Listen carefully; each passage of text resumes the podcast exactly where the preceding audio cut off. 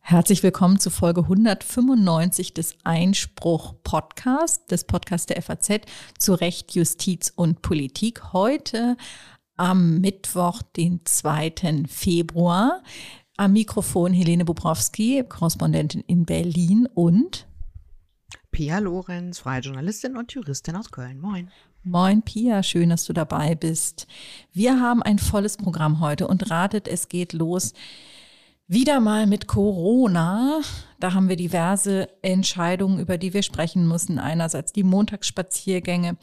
Dann müssen wir noch nacharbeiten, die Impfpflichtdebatte von vergangener Woche zumindest kurz. Und dann gibt es noch was vom BGH, was wirtschaftlich wahnsinnig wichtig ist zur Frage, ob eigentlich Versicherungen zahlen, wenn Betriebe Corona-bedingt schließen müssen.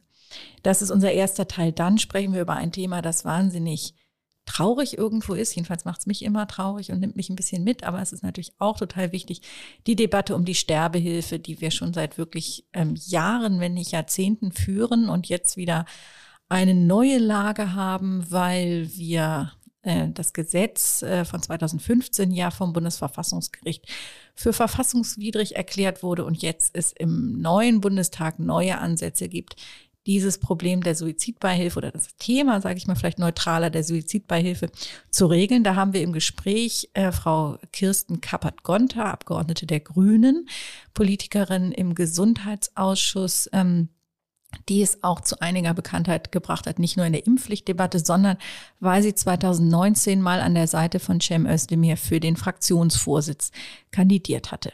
Und dann haben wir zweimal Facebook-Entscheidungen. Ganz kurzfristig kam heute Morgen noch rein das Bundesverfassungsgericht, das Renate Künast Recht gegeben hat zum Thema, äh, ich sag mal, Beschimpfungen auf Facebook und alles, was so damit zusammenhängt. Und dann gab es in der letzten Woche eine wichtige Entscheidung ebenfalls vom, äh, vom Bundesgerichtshof zur sogenannten Klarnamenpflicht bei Facebook. Die allermeisten von euch da draußen, die nicht unter ihrem richtigen Namen bei Facebook registriert sind, können sich freuen. Das kann so bleiben.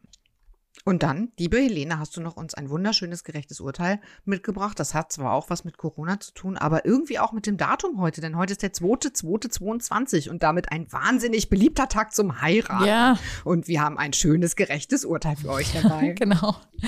Ich kenne eine Frau, die hat vor zwei Jahren, also am 2.2.20 Zwillinge auf die Welt gebracht. Auch hinreißend. Also auch Vielleicht, es passiert sicherlich heute, heute auch. Und es war nicht irgendwie Kaiserschnitt oder so, sondern tatsächlich natürlich. Also, aber so viel ähm, zum Aufhaltern an diesem in Berlin wieder wahnsinnig trüben Tag. Hier auch. Ich weiß nicht, ob es irgendwo in Deutschland gerade nicht trüb ist. Ja, aber es wird besser, die Tage werden schon wieder länger.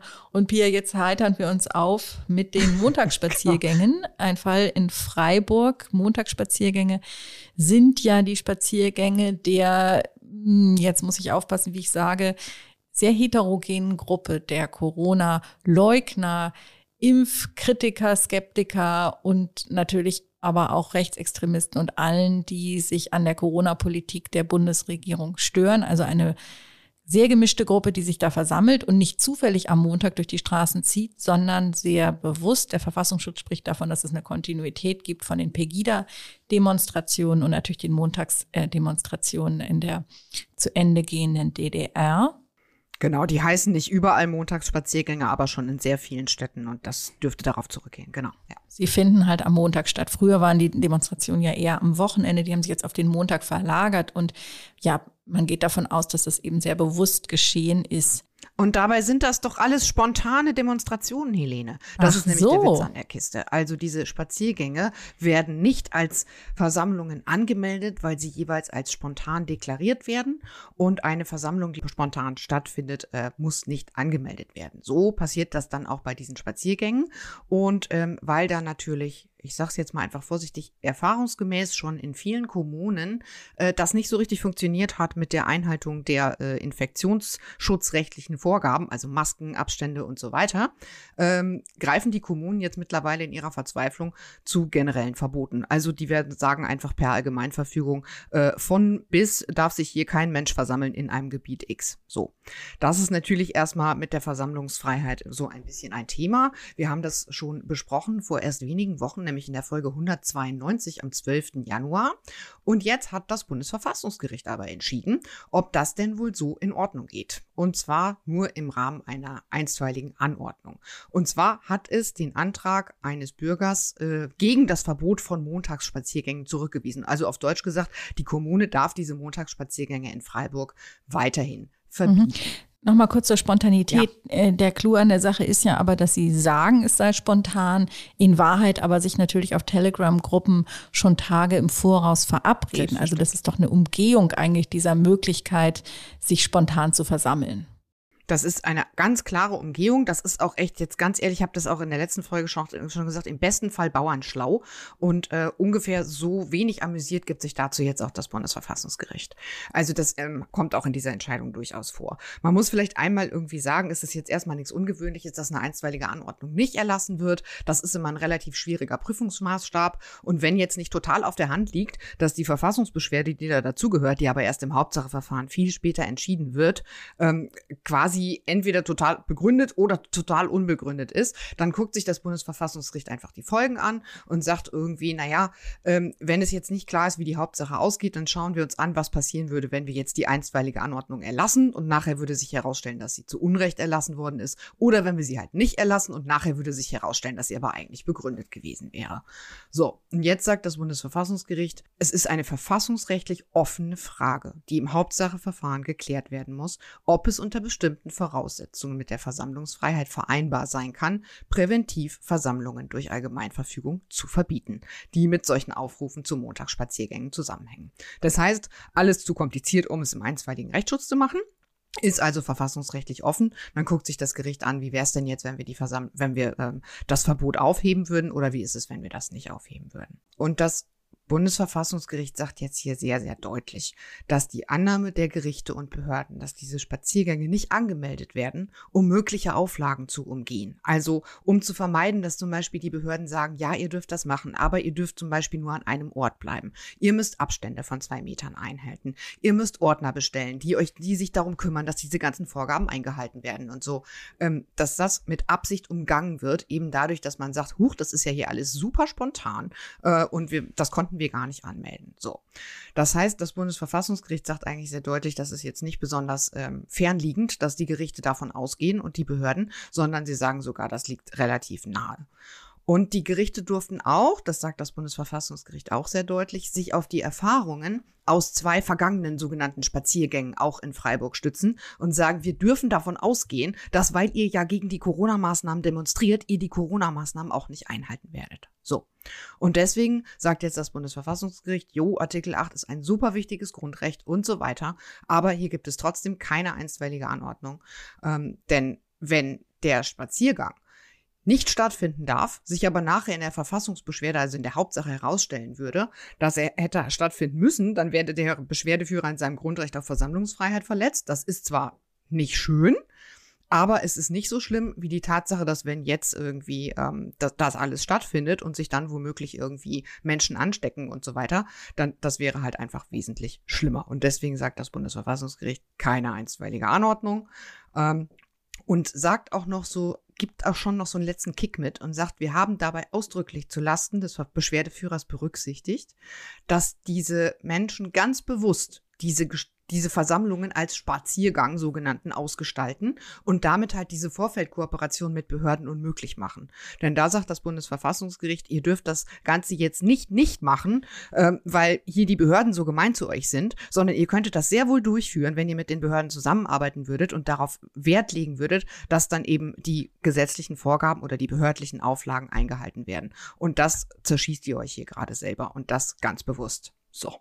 Und das passt sich ja eigentlich wunderbar ein in die ganze Rechtsprechung zu Artikel 8, die wir kennen, nämlich dass Demonstrationen, Versammlungen in Deutschland ja nicht genehmigt werden müssen, sondern nur angemeldet werden müssen. Also es gibt einfach nur eine, äh, also es gibt keine Prüfung im Vorfeld, aber es gibt eben die Anmeldung und die dient genau diesem Ziel, dass nämlich ähm, die Behörden vorher schauen, ob sie irgendwelche, also zum einen, wer der Ansprechpartner ist bei der Versammlung. Zweitens, ob es irgendwelche Maßnahmen geben muss, die flankierend gemacht werden, also sei es Schutz der Versammlung, äh, sind, ist mit Gegendemonstrationen zu rechnen und all diese Dinge, auf die sich die Sicherheitsbehörden einstellen äh, müssen. Und das ist ja die sogenannte Vorfeldkooperation, also dass man kurz bespricht, wie viele Leute werden da vielleicht kommen und so weiter. Alle diese Gedanken, um dann auch so eine Versammlung durchführen zu können. Und die Spontanversammlung ist wirklich nur für den Fall gedacht, dass man das vorher überhaupt nicht wusste und in einer Situation, in der irgendetwas passiert ist, sich spontan auf die Straße geht und versammelt, wo das halt nicht möglich ist, vorher zu kooperieren. Und das ist eben ein, finde ich, entscheidender Punkt, dass Sie hier sagen, also wer das so umgeht, das lassen wir uns dann eben schlichtweg nicht gefallen. Die offene Frage ist ja, jedenfalls habe ich es so verstanden, noch, ob man überhaupt per Allgemeinverfügung Versammlungen äh, verbieten kann. Genau, das sagt das Bundesverfassungsgericht aber auch, wie bereits mehrere Verwaltungsgerichtshöfe auch schon gesagt haben, das ist irgendwie so komplex, das können wir uns im Eilverfahren schlicht nicht angucken. Mhm. Ne, das ist zu kompliziert und deshalb wird das erst in der Hauptsache entschieden werden. Ähm, ich glaube, dass jetzt auch wahrscheinlich ein, ein lautes Seufzen da durch die Republik geht und wahrscheinlich sehr viele Menschen sagen, klar, das Bundesverfassungsgericht hat ja auch alle staatlichen Corona-Maßnahmen bisher gehalten und ist es fast alles mitgegangen und so. Aber aus meiner Sicht ist das durchaus eine wehrhafte Entscheidung, auch aus demokratischer Sicht. Denn man kann ja schon sagen, dass es bestenfalls bauernschlau ist, irgendwie mhm. diese, ähm, ne, diese, diese Ausnahme nutzen zu wollen, um Versammlungen einfach komplett ohne irgendeine Vorgabe durchführen zu können. Ähm, da muss, finde ich, muss sich der, das muss sich der Staat einfach nicht gefallen lassen. Das ist durchaus, finde ich, eine wehrhafte Entscheidung. Ja. Also sich auf der Nase herumtanzen lassen, ist immer nicht ratsam. Aber wie gesagt, nur einstweilige Anordnung, warten wir mal ab, was im, in der Hauptsache daraus werden wird. Haben wir weiter im Auge. Kommen wir zum zweiten Thema, über das ja Corinna und Patrick Barners vergangene Woche schon mal gesprochen haben. Ein Thema, das ähm, in mehr oder weniger fast jeder Talkshow im Land diskutiert wird, wahrscheinlich auch an vielen Abendbrotstischen. Die Impfpflicht in der vergangenen Woche die sogenannte Orientierungsdebatte im Bundestag und zwar ungefähr zu der Zeit, Pia, als ihr den Podcast aufgenommen habt, oder? Genau, deswegen hatten wir auch dazu nichts aufgenommen und wir wussten ja, dass ich diese Woche hier mit dir aufzeichne und dass du ganz bestimmt dort bist. Wir wollten doch jetzt zumindest mal die Gelegenheit ergreifen, dass du uns ein paar Impressionen mitgibst. Wie war's? War es eine Sternstunde des Bundestags? Ich muss ehrlich sagen, war es leider nicht. Ich habe schon wirklich tolle Debatten zu diesen medizinethischen Fragen, also Sterbehilfe, auch Organspende gesehen, wo Abgeordnete sehr persönlich berichtet hatten aus von ihren eigenen Erfahrungen ähm, und ihrem persönlichen Blick auf das Thema. Die Impfpflichtdebatte war ein Austausch von bekannten Positionen, von bekannten Argumenten auch. Es ging eigentlich überhaupt nicht um persönliche Geschichten oder die persönliche Einstellung äh, zu dieser Frage, sondern es ging wirklich einerseits um rechtliche Aspekte, andererseits um medizinische.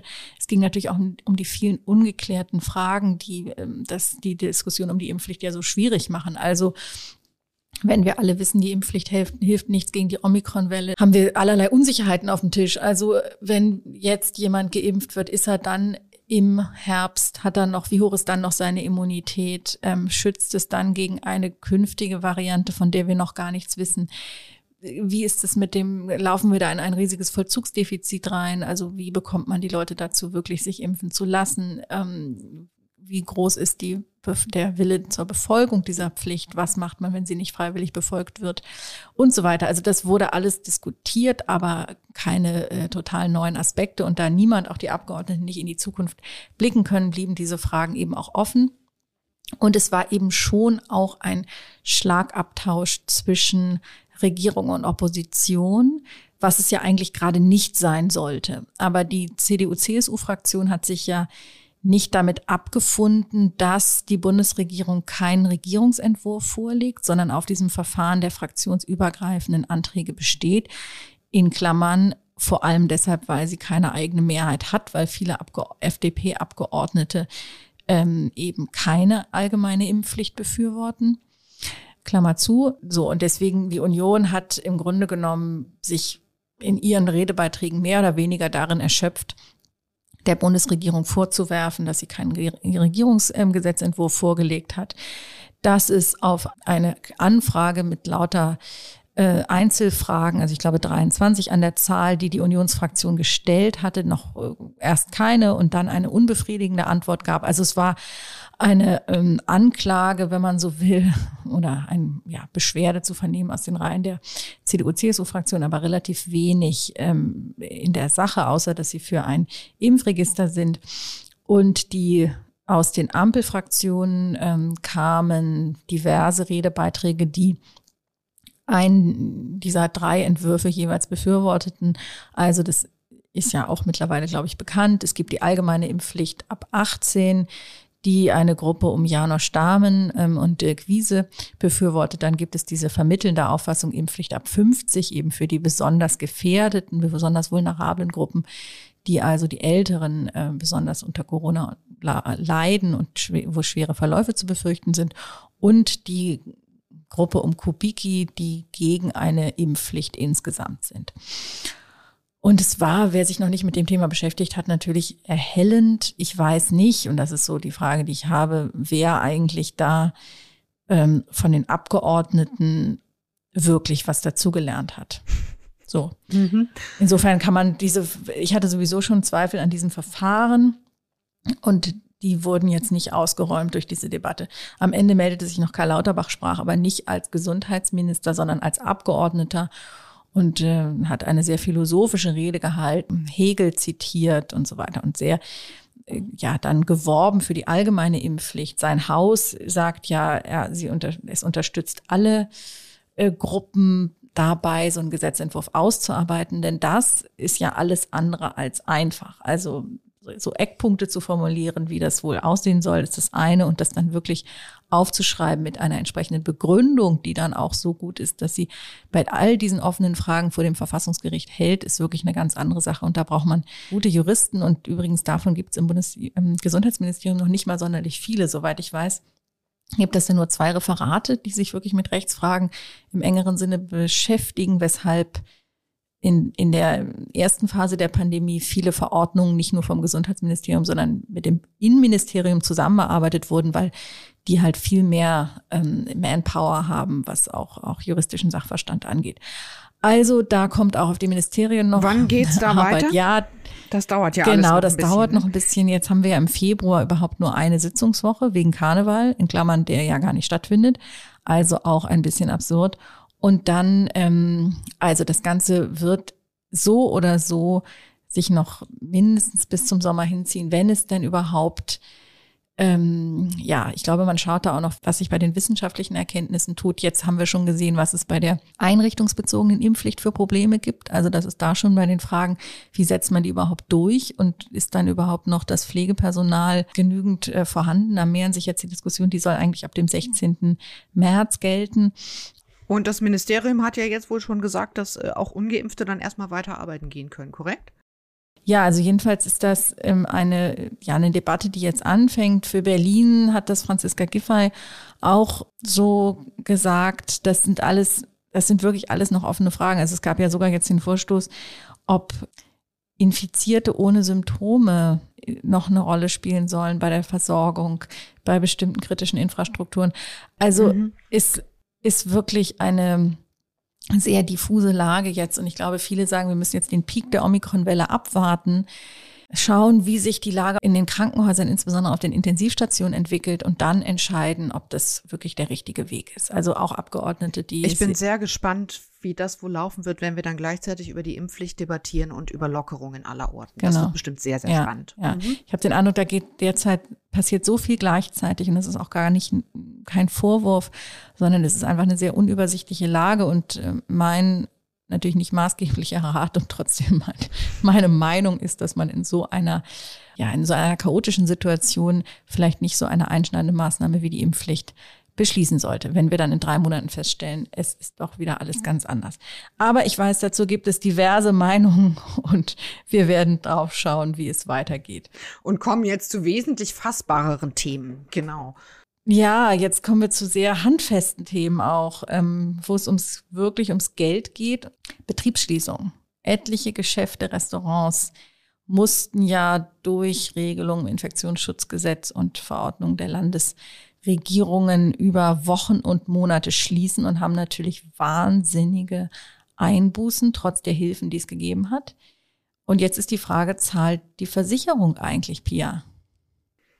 Genau, und der BGH hat in der vergangenen Woche zugunsten des Kölner Versicherers AXA entschieden, dass die Betriebsschließungsversicherung für diesen Fall nicht zahlen musste. Es ging da um einen Gastronomen aus Schleswig-Holstein, der wollte Verdienstausfall für 30 Tage Lockdown im März 2020 haben. Ähm, man kann sich jetzt mal überlegen, eine Betriebsschließungsversicherung, das ist doch wohl genau der Fall, für den ich ähm, sozusagen meine Versicherung abgeschlossen habe. Eine Betriebsschließungsversicherung, die zahlt nämlich dann, ähm, wenn Vermögensschäden einem Betrieb dadurch entstehen, dass das Unternehmen vom Staat geschlossen wird, wegen einer Krankheit, ähm, die ansteckend ist. So, also wenn der Staat den Betrieb wegen einer Krankheit dicht macht, haben sich dann irgendwie alle Unternehmer, die so vorsichtig waren, eine Betriebsschließungsversicherung abzuschließen, gedacht, Mensch, habe ich ja noch mal Glück gehabt, dann kriege ich wenigstens Geld von der Versicherung. Ähm, das war leider nicht so. Und zwar von Anfang an war das auch relativ umstritten. Ähm, die Versicherer haben das natürlich von Anfang an sehr anders gesehen als die Versicherten. Das Argument war immer so ein bisschen, ja gut, wenn wir gewusst hätten, dass Corona kommt, dann hätten wir ja solche Versicherungen überhaupt nicht angeboten. Das ist ja alles viel, viel, viel zu teuer.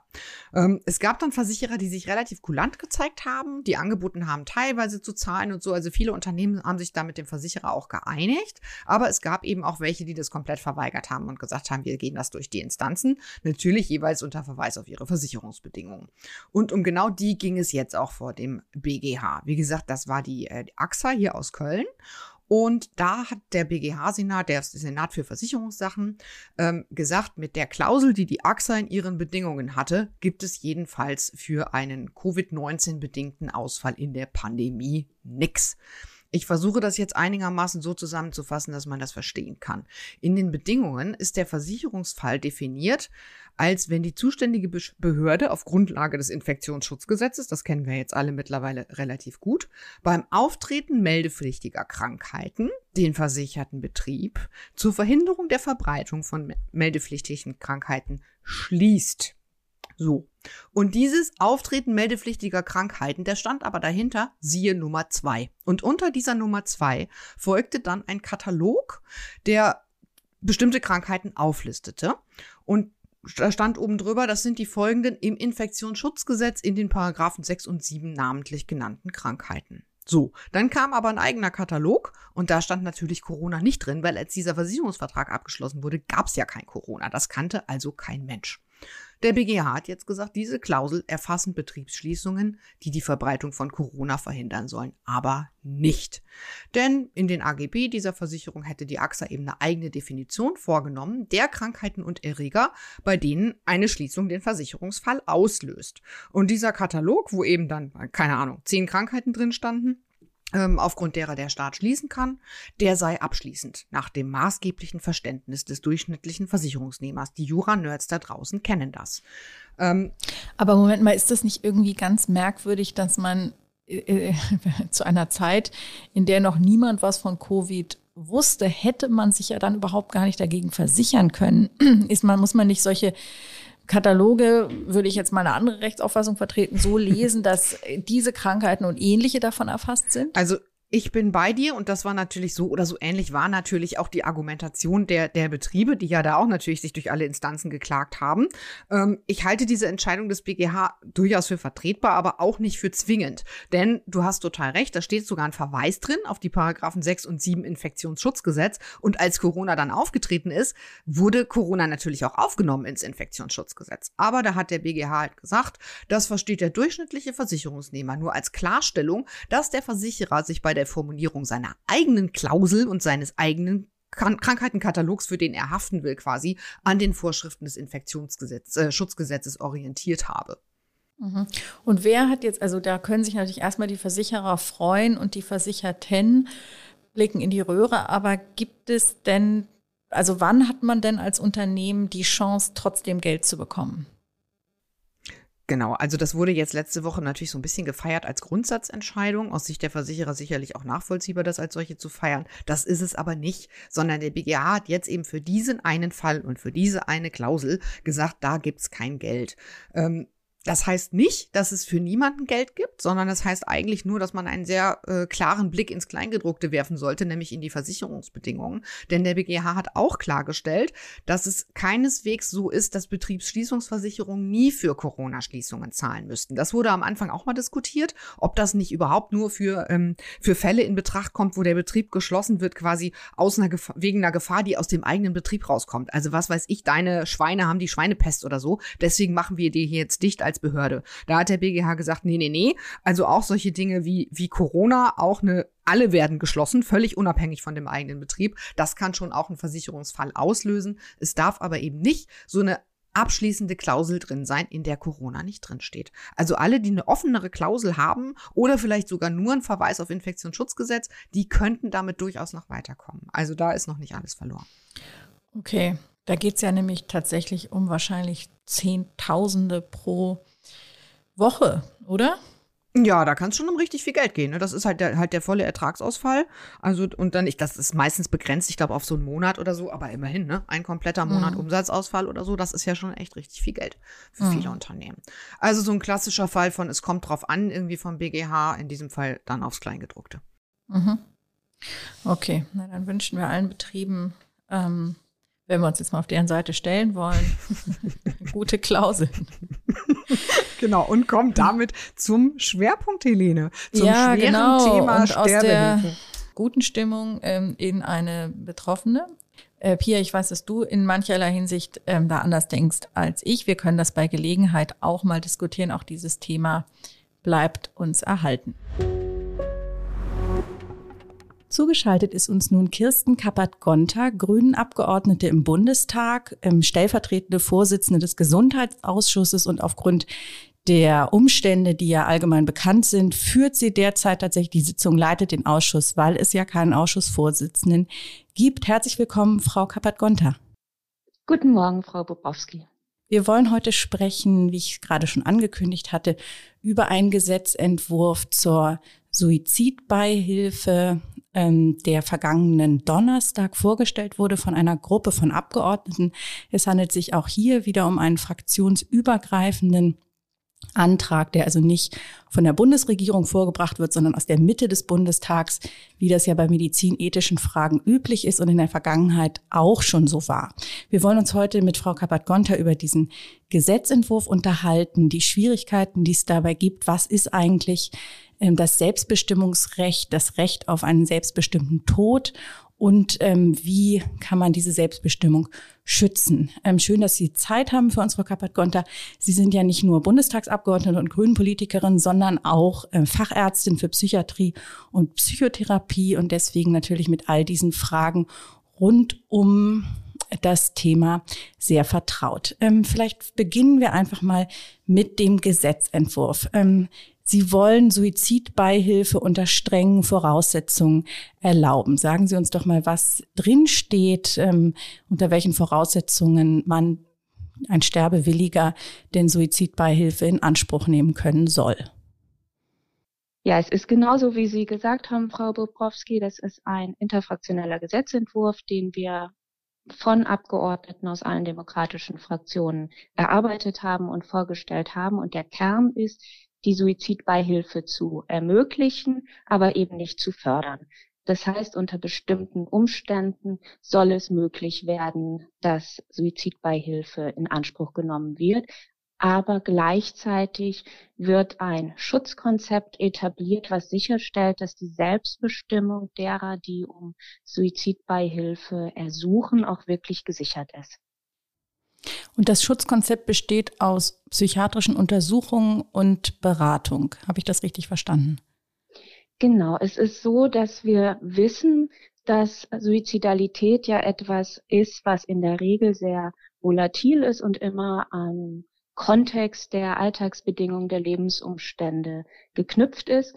Und es muss eben sichergestellt werden, dass eine Person, die Suizidbeihilfe in Anspruch nehmen möchte, wirklich frei ist von inneren und, oder äußeren Drucksituationen, die diesen Suizidwunsch möglicherweise befördern. Und um das sicherzustellen, dass es sich wirklich um eine ganz frei verantwortliche Entscheidung handelt, sieht unser Schutzkonzept vor zwei psychiatrische Untersuchungen im Abstand von drei Monaten und zusätzlich die Möglichkeit von Beratungsangeboten wie beispielsweise Psychotherapie, aber auch Schuldenberatung, ähm, andere Beratungsmöglichkeiten, weil wir wissen, dass Suizidalität eben auch Folge sein kann von Einsamkeit, von Armut, von der Sorge, jemanden zur Last zu fallen. Und das muss man natürlich vorher ausschließen, bevor Suizidhilfe dann in Anspruch genommen werden kann, um wirklich sicherzustellen, dass es sich hier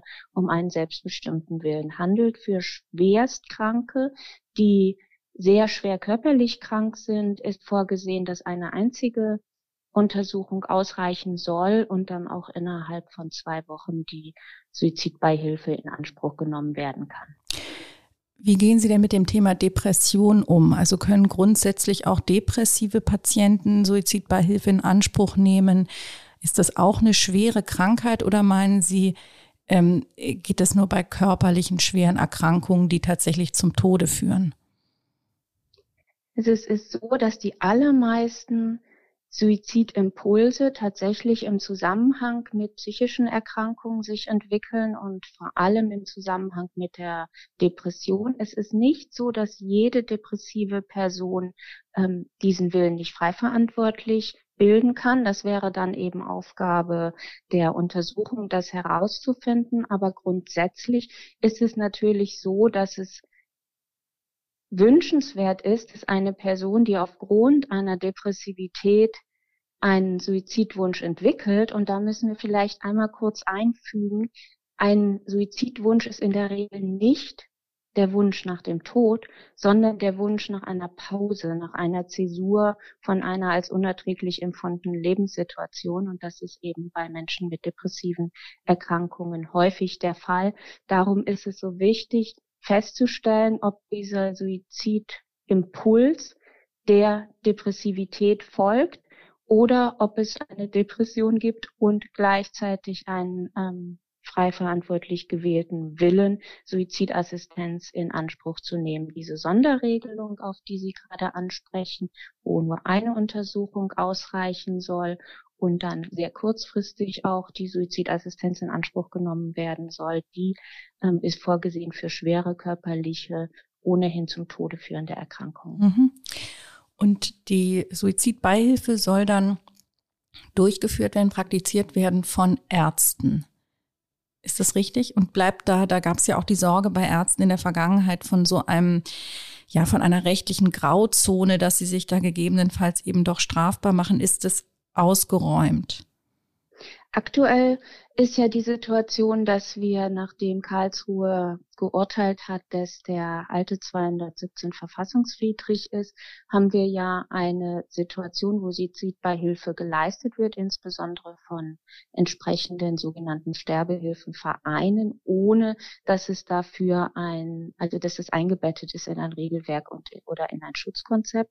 Was unser Vorschlag ist, dass sowohl Sterbehilfevereine als auch Ärztinnen und Ärzte diese Suizidbeihilfe leisten dürfen, wenn sie eben sicherstellen, wenn sichergestellt ist, dass dieses Schutzkonzept, über das wir eben gesprochen haben, auch angewendet wird. Die, ähm, wenn es um tödliche Betäubungsmittel geht, die zum, ähm, zur Suizid Beihilfe angewendet werden sollen, dann müssen die zwingend ärztlich verordnet werden nach unserer Vorstellung. In dem Moment der, des Sterbens ist es aber nicht erforderlich, dass ein Arzt oder eine Ärztin dabei sind. Mhm.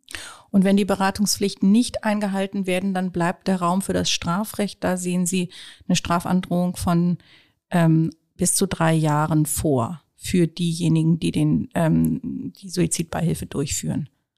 Ganz genau. Also wir, wir ähm, regeln dieses ganze, ähm, diese ganzen Schutzkonzepte, über die wir gerade gesprochen haben, im Strafrecht. Und wenn die nicht eingehalten werden, dann ähm, greift eben auch das Strafrecht.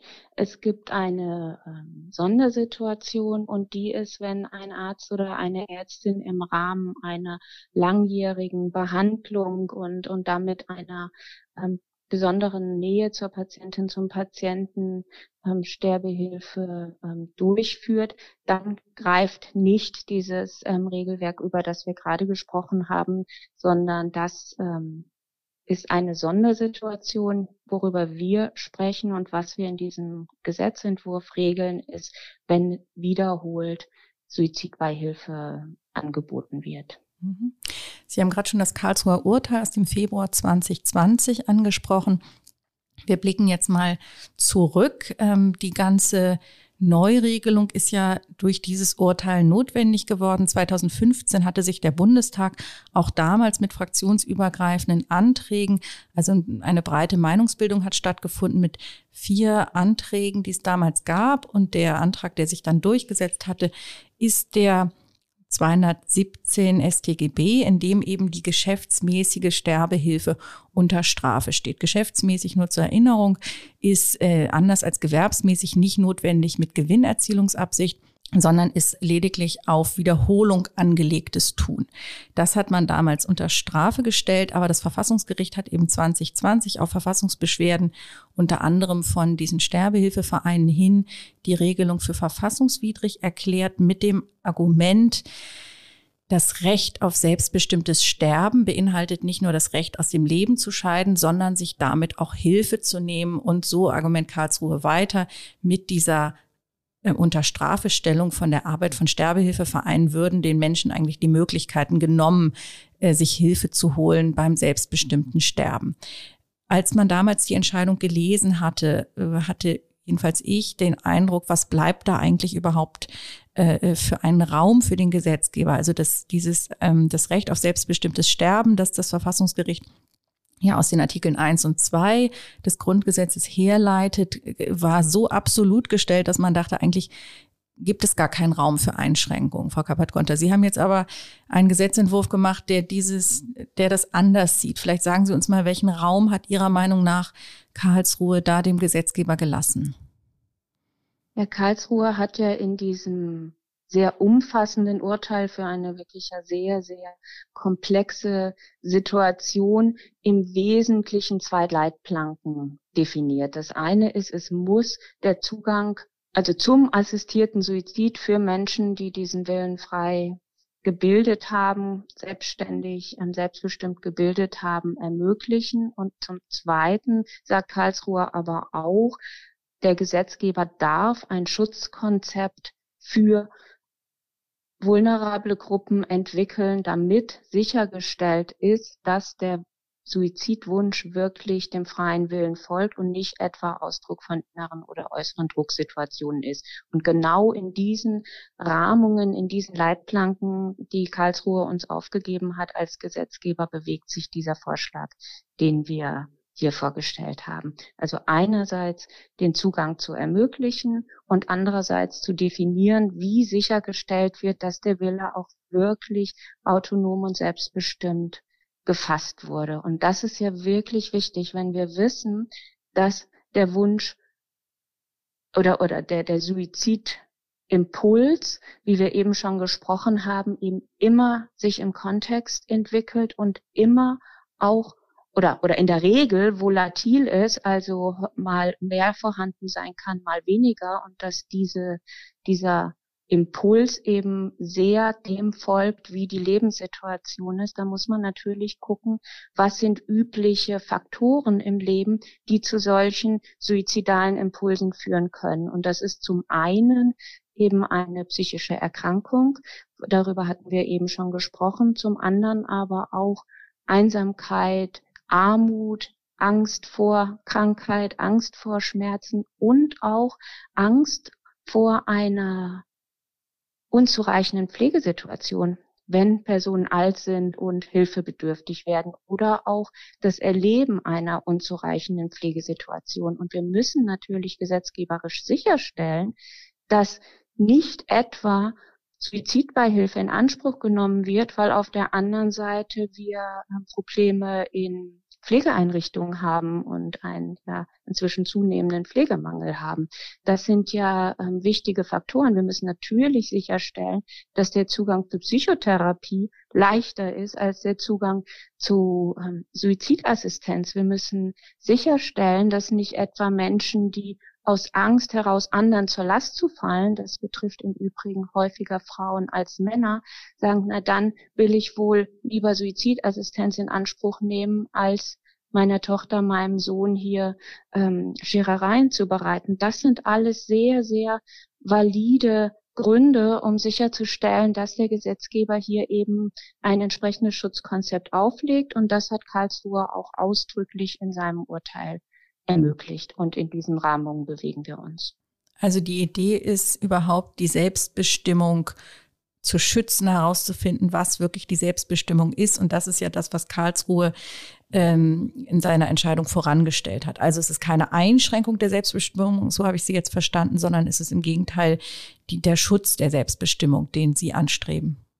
Ja, ganz genau. Also es der Kern dieses Vorschlags, den wir machen, ist, die Selbstbestimmung zu schützen. Mhm. Und das setzt eben voraus, dass sichergestellt ist, dass der Impuls der Suizidalität, über den wir ja gesprochen haben, der eben in aller Regel der Impuls ist, so geht es nicht weiter, dass da sichergestellt ist, dass es nicht andere Möglichkeiten gibt, diesen Impuls Richtung Suizidalität ähm, wieder zu reduzieren und zu sagen, aha, wenn ich gute Pflege bekomme, wenn ich nicht mehr Angst haben muss, dass meine Rente nicht ausreicht, wenn ich Zugang zur Psychotherapie habe, dann kann ich mir gut vorstellen und dann möchte ich auch weiterleben. Das ist ja entscheidend, dass wir diese inneren oder äußeren Drucksituationen, die eben zu der Suizidalität führen können, identifizieren und dann gucken, lassen sich diese Drucksituationen reduzieren. Also der Kern ist Selbstbestimmung unseres Gesetzes, aber auch Suizidprävention. Und darum haben wir ja neben diesem Gesetzentwurf, den wir vorgestellt haben, über den wir jetzt schon viel gesprochen haben, auch einen Antrag zur Verbesserung der Suizidprävention in unserer Republik gleichzeitig vorgelegt. Mhm. Und der, die Palliativmedizin ist natürlich in diesem Zusammenhang auch immer zu erwähnen, weil gerade bei Patienten mit starken Schmerzen, die deswegen äh, ja Suizidgedanken haben, weil sie es einfach nicht aushalten, da ja jedenfalls hört man, dass aus der Forschung tatsächlich noch mehr drin ist. Und in der Vergangenheit, das können Sie als Ärztin sicherlich besser beurteilen als ich, aber der Schwerpunkt häufig auf die kurativen Methoden gelegt wurde und nicht so sehr auf die palliativen. Und da kann man ja ähm, vielleicht auch noch was tun. Es äh, schwingt jetzt bei mir durch, dieses Thema ist ja sehr nicht nur sehr emotional, sondern auch ein sehr persönliches. Deswegen gibt es ja auch diese offene Debatte im Bundestag. Ähm, ich hatte mich auch an anderer Stelle schon mal dazu geäußert. Ich sehe das auch, äh, bin da bei Liberalisierung auch sehr vorsichtig. Andere, auch Kollegen bei mir hier in der Redaktion sehen es ähm, anders. Ähm, ja, ein schwieriges Thema. Ich blicke wirklich auch ähm, auf, auf zum Beispiel die Rechtslage in Belgien. Ich weiß nicht, ob Sie da noch ein paar Worte zu sagen wollen, äh, mit einigem Unbehagen, da wo ja auch Suizidbeihilfe etwa für Kinder ähm, möglich ist und unter also sehr sehr liberal, äh, wo es kaum Einschränkungen gibt, wo es aber natürlich auch Befürworter gibt, die sagen, naja, das ist das ähm, Zeichen größter Liebe, wenn man seine Angehörigen ähm, nicht leiden lässt und nicht zwingt, am Leben zu bleiben. Wie sehen Sie den, ja, den Blick insbesondere auf Belgien oder aufs europäische Ausland, Frau Kappert-Gonter? Ja, das ist eine wirklich ein ganz wichtiger Blick. Wenn wir nach Belgien oder auch in die Niederlande gucken, dann können wir sehen, dass die, die Häufigkeit, dass Menschen sich suizidieren, zunimmt. Je besser der Zugang zu Suizidmitteln ist, ähm, desto häufiger ähm, begehen Menschen Suizid und dann auch eben final, so dass dann auch ähm, der Tod folgt. Und das gilt eben einerseits dafür, wenn Brücken beispielsweise so gebaut sind, dass es relativ leicht ist, runterzuspringen oder Hochhäuser. Ähm, dass, dass dann die Wahrscheinlichkeit steigt, dass Menschen ähm, sich suizidieren. Deshalb ist ja so wichtig, dass wir auch da im öffentlichen Raum einfach Schutzmechanismen ähm, einbauen, wie zum Beispiel bestimmte Geländerhöhen. Ähm, und das Gleiche gilt eben offensichtlich auch dafür, wenn assistierter Suizid, wenn der Zugang besonders leicht gemacht wird, dann steigt die Zahl derer, die ähm, sich suizidieren. Und es ist eben nicht so, was manche ähm, denken oder auch hoffen, dass die Zahl der sogenannten harten Suizide, beispielsweise sich vor ein ICE werfen, was natürlich grauenvoll ist, gerade auch für die ähm, Fahrerinnen und Fahrer der ICEs, dass die zurückgingen, wenn man den Zugang zum assistierten Suizid erleichtert, sondern es gibt eben in der Summe dann eine äh, Entwicklung, dass es mehr assistierte Suizide gibt. Und das führt dazu, dass auch ähm, renommierte Menschen, die sich ähm, in diesen Ländern, Belgien und den Niederlanden, früher sehr für eine Öffnung des Zugangs ausgesprochen haben, inzwischen da sehr skeptisch sind, weil man eben diese Beobachtung machen kann, dass die Suizidalität, äh, der, der vollendete Suizid dann zunimmt. Und bei Kindern, da sprechen Sie etwas sehr, sehr Wichtiges an. Unser Vorschlag sieht vor, dass Suizidassistenz für Kinder und Jugendliche bis 18 ausgeschlossen ist. Das halte ich auch für elementar, weil wir wissen, dass gerade bei Kindern und Jugendlichen Suizidimpulse relativ häufig sind. Gerade in der Pubertät ist es etwas, was vielleicht viele Hörerinnen und Hörer auch ähm, aus eigener Erfahrung wissen, dass es da immer mal wieder ähm, Suizidimpulse gibt, die aber dann im Kontext eben auch ähm, des Lebens ähm, sehr schnell wieder verschwinden können, wenn sich die aktuelle Lebenssituation verändert hat. Also das ist etwas, was unser Gesetzentwurf klar vorsieht, dass es hier einen Ausschluss des Zugangs zum assistierten Suizid bei Kindern und Jugendlichen gibt. Mhm. Ich blicke noch einmal zurück auf die Debatte von 2000 oder vor 2015, also vor der Verabschiedung dieses 217 StGB, über den wir schon gesprochen haben, das Verbot der geschäftsmäßigen Sterbehilfe. Da waren Sie ja noch nicht im Bundestag. Es war aber eine dieser Debatten, die als Sternstunde in die Geschichte des Bundestags einging, also auch eine sehr emotionale, persönliche Debatte. Da gab es ja dann einigen Unmut, dass das Verfassungsgericht ähm, da einschreitet und zwar nicht wegen des Inhalts der Entscheidung, sondern dass eine breite Meinungsbildung im Bundestag äh, sozusagen von Karlsruhe ausgehebelt wird. Ähm, wie sehen Sie das? Also und befürchten Sie, dass das jetzt vielleicht äh, wieder passiert? Also dass, dass, der, dass der Spielraum des Gesetzgebers da eigentlich ähm, zu eng ist, in diesen breiten Debatten zum Ergebnis zu kommen, das dann eben nicht hält? Also wir haben ja Gewaltenteilung in unserem Land als Grundfeste der Demokratie und das finde ich also ähm, wirklich auch ähm, sehr, sehr richtig. Von daher ist es natürlich so, dass Gesetze, die wir im Bundestag machen, ähm, der ähm, verfassungsfest sein müssen und Karlsruhe ähm, ja, hat die Aufgabe, sich das dann entsprechend anzugucken und zu überprüfen. Und im Fall des alten 217 ist Karlsruhe eben zu der beschriebenen Entscheidung gekommen. Wir gehen davon aus, weil wir das ähm, Urteil von Karlsruhe natürlich sehr, sehr genau studiert haben, dass das, was wir jetzt vorlegen, sich genau ähm, sozusagen in diesen Bahnen bewegt, die Karlsruhe uns aufgetragen hat. Von daher gehe ich davon aus, wenn unser Gesetzentwurf eine Mehrheit bekommen wird, was ich sehr hoffe, damit die Selbstbestimmung hier eben wirklich geschützt wird, jeder und jedes Einzelnen, dass das dann auch verfassungsfest sein wird. Mhm. Dann blicken wir doch mal nach vorne. Sie haben ja in Ihrer fraktionsübergreifenden Gruppe, glaube ich, außer der AfD Vertreter aller Fraktionen und es gab auch schon Unterstützung zum Beispiel von Frau äh, Stark-Watzinger und Hubertus Heil also eine ziemlich, ja, man hat den Eindruck, dass sie da schon recht breit aufgestellt sind. Es gibt aber noch zwei andere äh, Gesetzentwürfe, die noch aus der vergangenen Legislatur, äh, ähm, in der vergangenen Legislatur erarbeitet wurden und jetzt wieder auf dem Tisch liegen. Wie geht jetzt diese Meinungsbildung im Bundestag weiter? Wird es da auch eine Orientierungsdebatte geben, wie jetzt bei der Impfpflicht oder wie, mit was, auf was müssen wir uns da einstellen? Das wird jetzt ähm, entschieden. Also es ist genau so, dass es noch zwei andere Gesetzentwürfe gibt, die zum einen den ähm, fordern, dass es eine flächendeckende Infrastruktur geben soll für Angebote der Suizidbeihilfe. Da habe ich wirklich ein ganz großes Störgefühl, wenn ich denke, wir machen staatlicherweise eine Infrastruktur zum Zugang zum assistierten Suizid und Versäumnis, den ähm, Pflegemangel oder den, ähm, die langen Wartezeiten bei Psychotherapie endlich ähm, in den Griff zu bekommen, dann ähm, kann ich mir nicht gut vorstellen, dass ein solcher Entwurf wirklich die Mehrheit ähm, des Parlaments findet. Aber also es wird ähm, ich vermute mal, dass diese beiden Entwürfe der letzten Legislatur ähm, auch wieder ähm, eingebracht werden in den Deutschen Bundestag und dann wird sich der Ältestenrat darüber verständigen, ob wir diese Gesetzentwürfe direkt debattieren oder ob noch eine Orientierungsdebatte vorgeschaltet wird.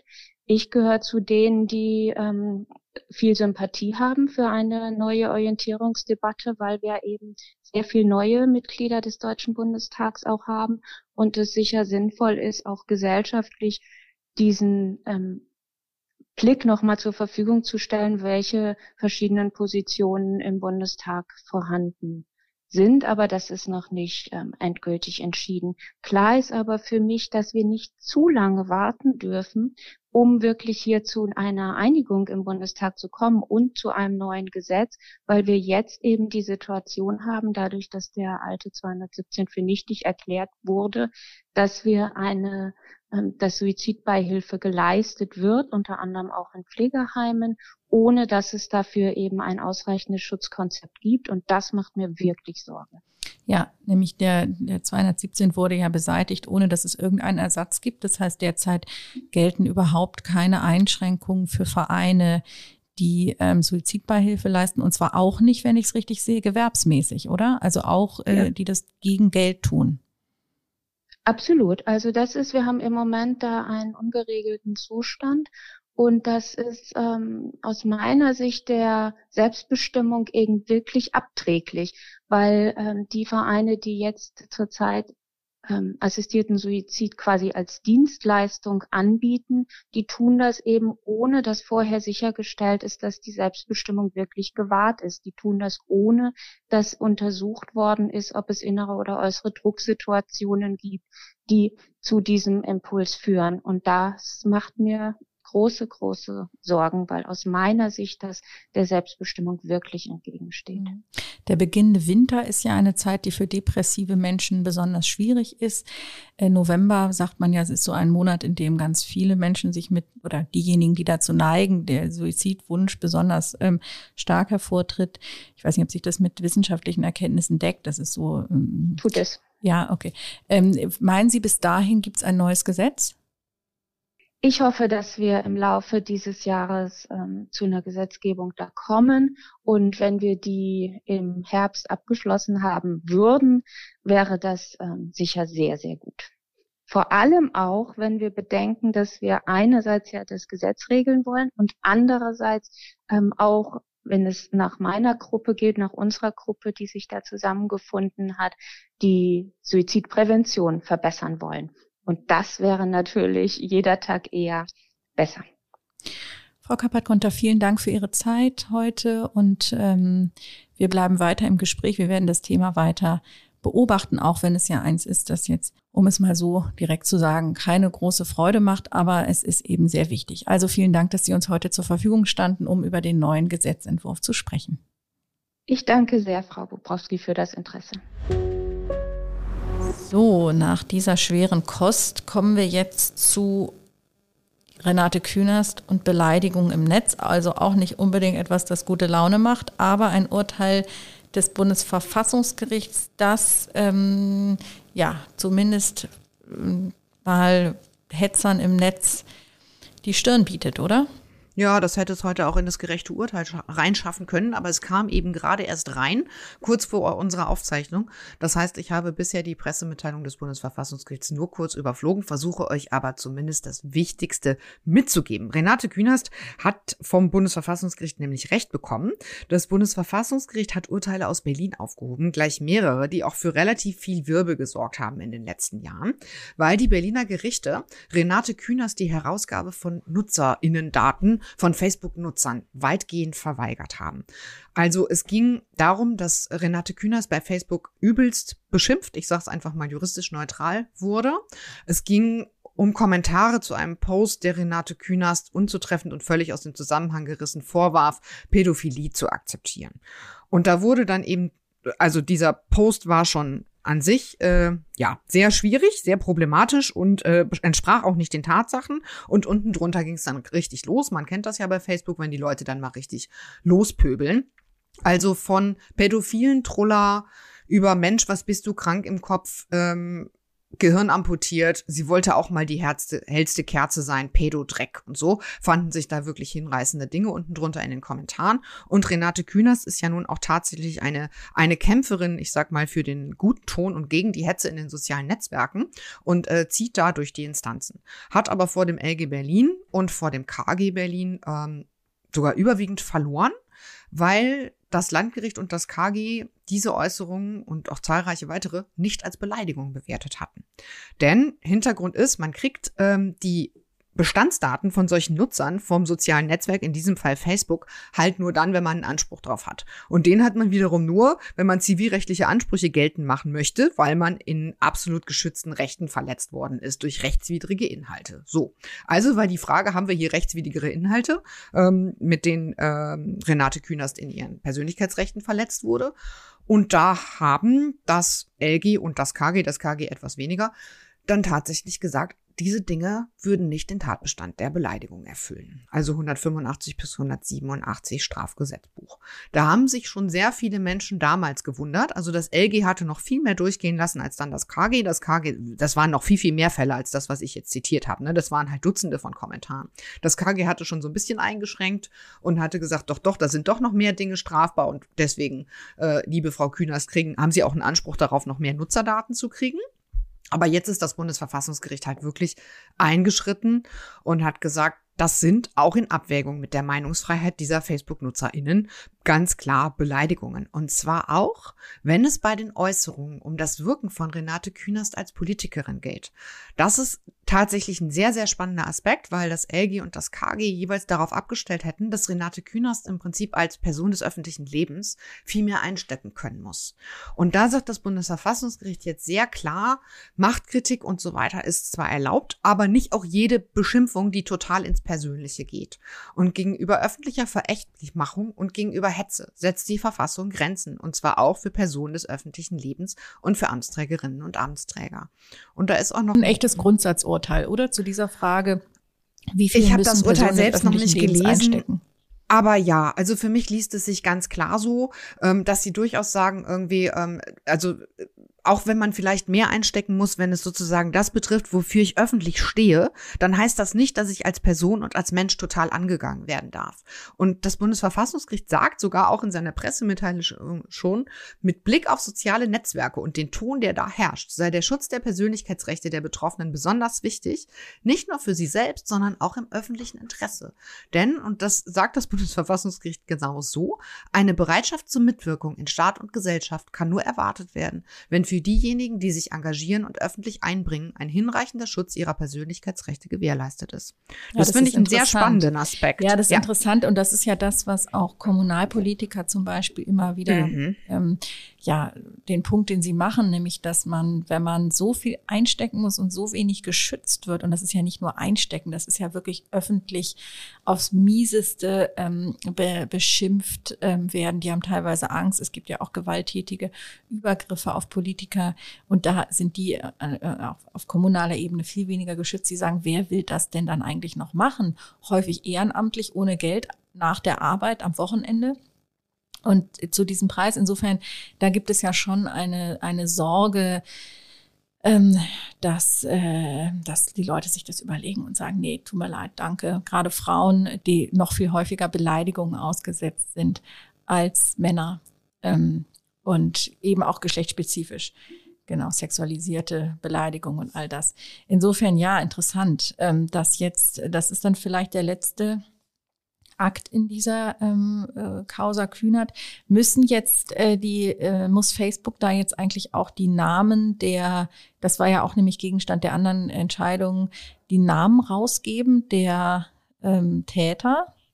Ja, es geht darum. Das ist sozusagen, also das Landgericht und das KG wurden ja angerufen, weil Renate Künast die Namen der, der Beschimpfenden haben möchte, sozusagen. Ne? Und die kriegst du eben nur, wenn du sagen kannst, ich bin hier beleidigt worden und damit massiv in meinen Persönlichkeitsrechten verletzt und ich will gegen die zivilrechtlich vorgehen. Da musst du zu Gericht laufen und sagen, liebes Gericht, ähm, sorg mal dafür, ordne mal an, dass Facebook mir die Namen gibt. So, und diese beiden Entscheidungen aus Berlin sind jetzt aufgehoben worden. Das heißt, das wird dann jetzt neu gerichtlich angeordnet werden müssen und dann muss Facebook die Namen rausgeben. Mhm. Und die Beleidigung ist die Vorfrage sozusagen, die juristisch genau. geklärt werden muss, weil erst wenn es Genau, sich um ich brauche quasi eine Beleidigung und eine rechtswidrige ja. Handlung, ähm, damit ich überhaupt einen Anspruch darauf habe, dass Facebook mir irgendwelche Nutzerdaten rausgibt, weil sonst könnte ja jeder kommen, sozusagen. Was eine perfekte Überleitung ist zu unserem nächsten Facebook-Urteil. Denn ja. wer weiß, ob diese beschimpfenden Menschen da unter ihren Klarnamen aufgetreten sind. Ganz Helene, genau. du hast genau. noch ein schönes Urteil für uns dabei von der letzten Woche. So ist es, Pia. Bist du eigentlich bei Facebook unter deinem Klarnamen aktiv? Nein. Also Aha. ich bin bei Facebook und nicht unter meinem Klarnamen aktiv. Richtig, ja. Okay, Insofern war ich total erleichtert letzte Woche. Für dich mhm. jetzt total relevant, wie auch für alle anderen, die sich vor April 2018 oder bis einschließlich April 2018 bei Facebook angemeldet haben. Für mich ist es nicht relevant, weil ich noch nicht bei Facebook bin und sollte ich mir das doch nochmal überlegen, trifft es mich, mich tatsächlich nicht. Also worum geht es? Es geht darum, dass viele Menschen, nicht nur du, Pia, unter Pseudonym bei Facebook auftreten. Auch deswegen, weil sie nicht unbedingt ähm, so beschimpft werden wollen oder weil sie nicht oder weil sie jedenfalls nicht unter ihrem echten Namen beschimpft werden wollen, weil sie auch auf anderen Wegen dann keine Post und so weiter bekommen sollen. Also es sind irgendwie verständliche Gründe. Und trotzdem haben wir natürlich die Kehrseite dessen, was wir jetzt sehen im Fall Renate Künast. Man weiß schlicht nicht, wer diese Personen sind. Also wie immer haben solche hm, solche Geschichten zwei, ähm, zwei Seiten. Genau, Worum denn manche es? Menschen möchten natürlich ihren echten Namen auch nicht preisgeben, nicht weil sie nicht beschimpft werden wollen, sondern, sondern weil sie schimpfen wollen. Genau, das ist natürlich mhm. immer so. Was hat Facebook gemacht? Facebook hatte immer schon allgemeine Geschäftsbedingungen, in denen es hieß, jeder Nutzer muss sein, muss sich unter richtigem Namen anmelden und diesen auch auf Facebook ähm, verwenden. Das haben aber viele nicht getan. Und ähm, äh, haben daraufhin sich eben unter Pseudonym angemeldet. Und was hat Facebook gemacht? Facebook hat einfach die Konten gesperrt. Dagegen haben in diesem Fall ein Mann und eine Frau geklagt und haben gesagt, diese allgemeinen Geschäftsbedingungen sind ähm, benachteiligend und damit unwirksam der, und haben verwiesen auf das Telemediengesetz, denn dort, wer es ganz genau wissen will, in Paragraph 16 stand jedenfalls bis November 2021 drin, dass Anbieter äh, die Nutzung ihrer Dienste anonym und oder unter Pseudonym zu ermöglichen haben. Also das Gesetz sah vor, wer, das war ja auch noch Vielleicht hat sich die, ich sag mal, Denke umgangssprachlich auch ein bisschen verändert, dass man damals sagte, na ja, das Netz ist halt dieser Raum der Freiheit, in der man natürlich auch unter, äh, ja, anonym aktiv sein darf. Das sehen ja viele heute aufgrund der Erfahrung sehr viel kritischer. Jedenfalls damals war es aber so und dann war das Argument ja doch recht stark zu sagen, also da gibt es allgemeine Geschäftsbedingungen, die äh, dieser Rechtsnorm im Telemediengesetz diametral entgegenstehen und so sieht es jetzt eben auch der BGH unwirksam sind, sodass wer sich vor April 2018 angemeldet hat, weiter unter seinem Pseudonym aktiv sein darf und Facebook eben diese Konten nicht sperren darf. Warum ist April zwei Dinge? Zwei Sachen, genau. Erstens, warum April 2018? Zweitens muss ich einmal ganz kurz klugscheißern. Es war nicht der Paragraph 16, sondern Paragraph 13 Absatz 6. Entschuldigung, 13 Absatz Pardon. 6. Siehst du? Du mhm. hast völlig recht. Danke für die Klarstellung. Ich, ich so, weiß, dass 13 ist. Ich habe mir 16 hier aufgeschrieben. Genau. Und der 13.6 ist außer Kraft getreten Ende November 2021. Wieso ist dann jetzt das maßgebliche Datum, über das der BGH entschieden hat, jetzt der 25. Mai 2018? Genau, weil was ist am 25. 25. Mai 2018 in Kraft getreten, die DSGVO, die Datenschutzgrundverordnung, eine europäische Verordnung, die in allen Mitgliedstaaten unmittelbar und direkt gilt, über die wir hier auch schon häufig gesprochen haben, die viel Papierkram mit sich bringt, aber natürlich auch ein bisschen was Gutes ähm, oder manche würden sagen auch viel Gutes für den Datenschutz. Ähm, auch darüber kann man nochmal streiten. Aber jedenfalls ist nach dieser in dieser DSGVO steht zum Thema anonym oder unter Pseudonym im Netz aktiv sein schlicht gar nichts. so dass es jetzt eine Frage ist. Es gibt eben Leute, die sagen, die DSGVO, die eben keine Regelung ähm, äh, zu diesem Thema enthält, toppt jetzt das Telemediengesetz, Paragraph 13, Absatz 6 ähm, und so dass dieser diese Norm jetzt quasi keine Gültigkeit mehr hätte oder jedenfalls in diesem Fall verdrängt würde ähm, und andere sagen nein. Also diese Frage ist weiterhin ungeklärt. Deswegen hat Facebook auch sofort äh, reagiert mit einer Stellungnahme und gesagt, also dieser dieser BGH-Fall betrifft nur Altfälle. So, so, das ähm, ist natürlich juristisch gesehen auch irgendwie richtig. Äh, trotzdem ist es natürlich so, dass ja alle Menschen, die sich angemeldet haben bei Facebook vor dem 25. Mai 2018 von diesem Urteil jetzt insofern betroffen sind, als sie ihren Nickname oder ihren äh, Pseudonym behalten dürfen. Insofern ist es jetzt natürlich schon mehr als irgendwie so ein langweiliges Urteil zu einer alten Rechtslage, sondern schon in gewisser Hinsicht ein Grundsatzurteil. Nur hilft uns das nicht so richtig für die Zeit, also für die Menschen, die sich danach angemeldet haben oder die sich jetzt sogar noch anmelden, oder? Die sich noch anmelden und ich würde sagen, seit November 2021, als dieser Paragraph 13 Telemediengesetz eben abgeschafft wurde, ist die Rechtslage relativ klar. Da gilt die DSGVO und die enthält eben keine Bestimmung zur Anonymität und deswegen gilt dann halt, ähm, äh, würde, diese, würde diese allgemeinen Geschäftsbedingungen von Facebook, die eben zur Nutzung von Klarnamen verpflichtet, jetzt nichts im Wege stehen. Ungeklärt ist eben noch diese Zwischenzeit. Ich habe mich gefragt, Pia, ist es denn, warum kommt es denn eigentlich auf den Zeitpunkt der Anmeldung an? Man könnte das doch irgendwie auch als Dauerverhältnis sehen und sagen, naja, man hat sich halt einmal angemeldet, da war es anders. Aber mit ähm, dem Inkrafttreten der DSGVO und spätestens mit dem Außerkrafttreten des Telemediengesetzes muss man dann eben auch sein Verhalten anpassen. Naja, aber es geht ja am Ende um AGB. Das Ganze findet ja innerhalb der AGB-Prüfung statt und die AGB-Prüfung kann sich ja nur danach richten, wann der Vertrag abgeschlossen wurde, also in quasi welche AGB in den Vertrag einbezogen wurden. Deswegen muss es halt der Zeitpunkt der Anmeldung sein, denn da hast du doch bestimmt, also hättest du, du bist ja nicht bei Facebook, hättest du ja sicherlich auch die 15 Seiten lang AGB gelesen und angeklickt und gesagt, ich bin damit mhm. einverstanden. Ja. Das mache ich alles mit. Und das Deswegen macht man natürlich nicht jedes Mal, wenn man sich äh, neu äh, einloggt, äh, sozusagen konkludent wieder, sondern das macht man beim Vertragsschluss. Ein sehr treffendes, schlagendes Argument, ähm, so dass es aber tatsächlich, auch wenn es jetzt heißt, es betrifft Altfälle, wie du gesagt hast, einen sehr, sehr großen Teil der Facebook-Nutzer ähm, betrifft, denn so sehe ich das jedenfalls oder höre das, ich bin ja selber wie gesagt nicht dabei, dass Facebook jedenfalls bei jüngeren Leuten schon längst total out ist und sich da ja, das ist genau der Witz. Jeder Mensch, der bei Facebook ist, der ist da halt schon immer. Ne? Und äh, ich glaube nicht, dass das jetzt noch so eine großartige Relevanz haben wird, wer sich da jetzt für, für die Menschen, die sich neu bei Facebook anmelden, einfach weil das sehr, sehr wenige Menschen sein dürften. Ich bin aber nicht so richtig bei dir, dass das jetzt alles schon so für die Zukunft ganz klar ist, dass Facebook dann die Klarnamenpflicht wirklich einführen darf. Ähm, weil der, der BGH hat schon noch so eine Abwägung da reingeschoben in sein Urteil, die eigentlich gar nicht erforderlich gewesen wäre, weil er halt einfach hätte sagen können, äh, 13 Absatz 6 TMG hat damals gegolten, damit gab es ein Recht auf Anonymität. Jetzt hat der BGH ja schon gesagt, naja, eigentlich würde es ja schon ausreichen, dass zwar Facebook seine Kundinnen und Kunden namentlich kennt, also dass man seinen echten Namen bei der Anmeldung angeben muss, aber das heißt ja nicht zwingend, dass dann man diesen echten Namen auch als Nutzernamen nutzen müsste, sodass auch andere Userinnen und User diesen echten Namen tatsächlich kennen müssten. Also ich finde diese Abwägung, die würde die könnte durchaus auch noch ähm, für die Zukunft tragen, mhm. so dass ich jetzt noch gar nicht so richtig weiß, ob da der DSGVO-Einfluss wirklich so viel ändern wird. Aber gut, das ja, kann man, glaube ich, auch einfach kann noch man, nicht wissen. Äh, das kann man sicherlich auch diskutieren, wobei es dann ja schlicht keine Regelung gibt, die sozusagen dieser AGB im, in, entgegensteht. Und wenn wir jetzt an Renate Künast denken, wissen wir auch, wie, wie schwierig der Weg ist, als jemand, der zum Beispiel von Beleidigung betroffen ist, ähm, dann an den echten Namen zu kommen. Denn der ist, unter welchem Namen jemand registriert ist, das sehe ich ja nicht als ähm, anderer Das sind eben genau die von dir zurecht zitierten zwei Seiten. Ne? Das sind halt genau. wirklich genau diese zwei Seiten.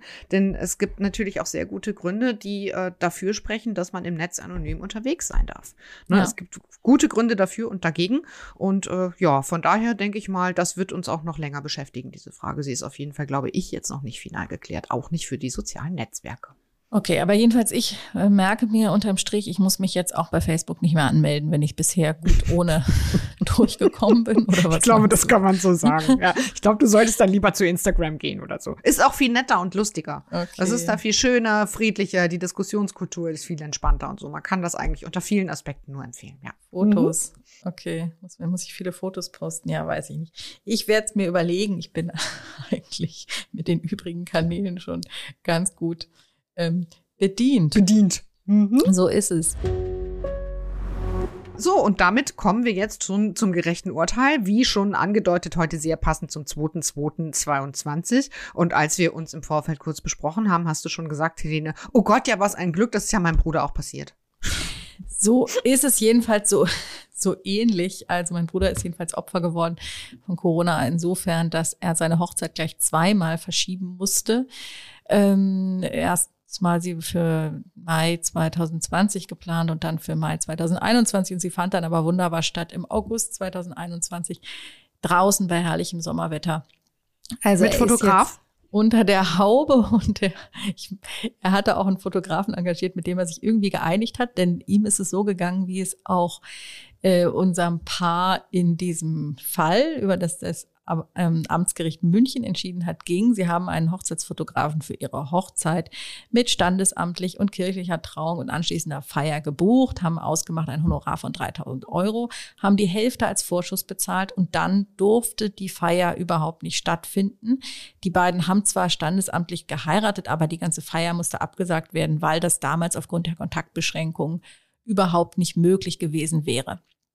Und dann haben sie gesagt, ähm, von den 1500 Euro, die sie bereits gezahlt hatten, wollten sie zumindest 1000 Euro zurückhaben und haben gesagt, wir haben ein Rücktrittsrecht. Ähm, die Fertigung dieser Fotos war eben objektiv äh, zu dem Zeitpunkt, als sie gefeiert haben, nämlich Mai 2021, also tatsächlich auch das Datum, an dem mein Bruder das zweite Mal feiern wollte, war objektiv. es ist aber übrigens nicht mein Bruder, nur damit hier keine Gerüchte sich breit machen. Es ist nur zufälligerweise dasselbe Datum, ähm, ist eben objektiv nicht möglich gewesen. Und das Unternehmen wandte ein Nein, Entschuldigung, wir haben allgemeine Geschäftsbedingungen, da, da steht die Anzahlung von 50 Prozent wird eingehalten, auch wenn die Hochzeit eben auf, aus Grund von höherer Gewalt nicht durchgeführt werden kann, sozusagen Pech gehabt. Man muss natürlich sagen, dass für die Solo-Selbstständigen und das ist jetzt in dem Fall vielleicht der Fotograf vielleicht nicht, das weiß ich jetzt nicht so genau, aber für diese Leute war es natürlich sehr hart. Ne? Die hatten lauter ja, Verpflichtungen, sind sie eingegangen und haben dann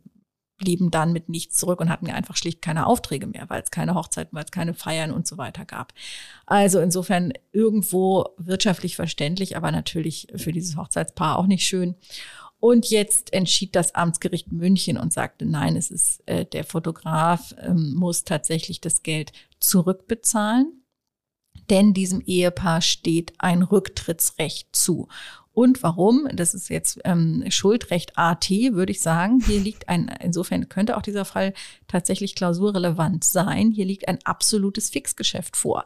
So das Amtsgericht München. Äh, denn sie sagten, ja, es wäre es war eben nur zu diesem einen Zeitpunkt möglich, als die Feier geplant war, wäre es möglich gewesen, wäre alles normal gelaufen, diese Fotos zu machen. Man wird nicht hinterher nochmal sozusagen die Hochzeit nachstellen können und den Pfarrer und die Eltern, Freunde und sonst was das Hochzeitskleid nochmal anziehen und sich dann irgendwie nach der Pandemie versammeln ähm, und diese Fotos nachholen, sondern Hochzeitsfotos sind ja nicht irgendwelche Fotos, sondern das sind die Fotos, die tatsächlich am Tag der Hochzeit entstehen. Und da das dann unmöglich geworden ist, äh, eben durch die Regelungen zu den Kontaktbeschränkungen, war es tatsächlich ähm, ein absolutes Fixgeschäft, das nicht nachzuholen war. Und somit hat das Ehepaar jedenfalls diese äh, 1000 Euro ähm, zurückbekommen. Und das finden wir eigentlich zutiefst gerecht. Es tut uns leid für den Fotografen. Wie gesagt, habe ich jetzt mit einbezogen. Die sind auch arm dran, aber für ein Hochzeitspaar, das sowieso schon alle Freunde wieder ausladen musste und die ganze Feier nicht so stattfinden konnte. Und die haben sich ja, wie das so ist, wahrscheinlich ewig darauf vorbereitet, geplant, gemacht. Das ist schon bitter genug. Und wenn man dann noch auf den Kosten sitzen bleibt, finden wir das zutiefst gerecht, dass ähm, das in dem Fall nicht so ist. Vor allem an diesem Tag heute am 2.2.22. Denkt dran, es kommt auch noch der 22.2., also falls noch jemand in der Stadt lebt, die nicht für die nächsten 18 Monate ausgebuchte Standesämter hat, könnt ihr euch noch überlegen, ob ihr euren Frauen und Männern Anträge machen möchtet. Der 22. ist ja fast noch schöner. Und mit diesem äh, wunderschönen Urteil zum Schluss würde ich sagen, was ist für heute, oder Helene? Ja, Pierre, schön, dass wir noch so eine fröhliche Kurve gekriegt haben. Das freut mich wirklich sehr. Hat Spaß gemacht. Komm gut durch die Woche und in der kommenden Woche ist dann wieder Corinna aus Berlin hier. Tschüss. Bleibt uns gewogen. Ciao, ciao.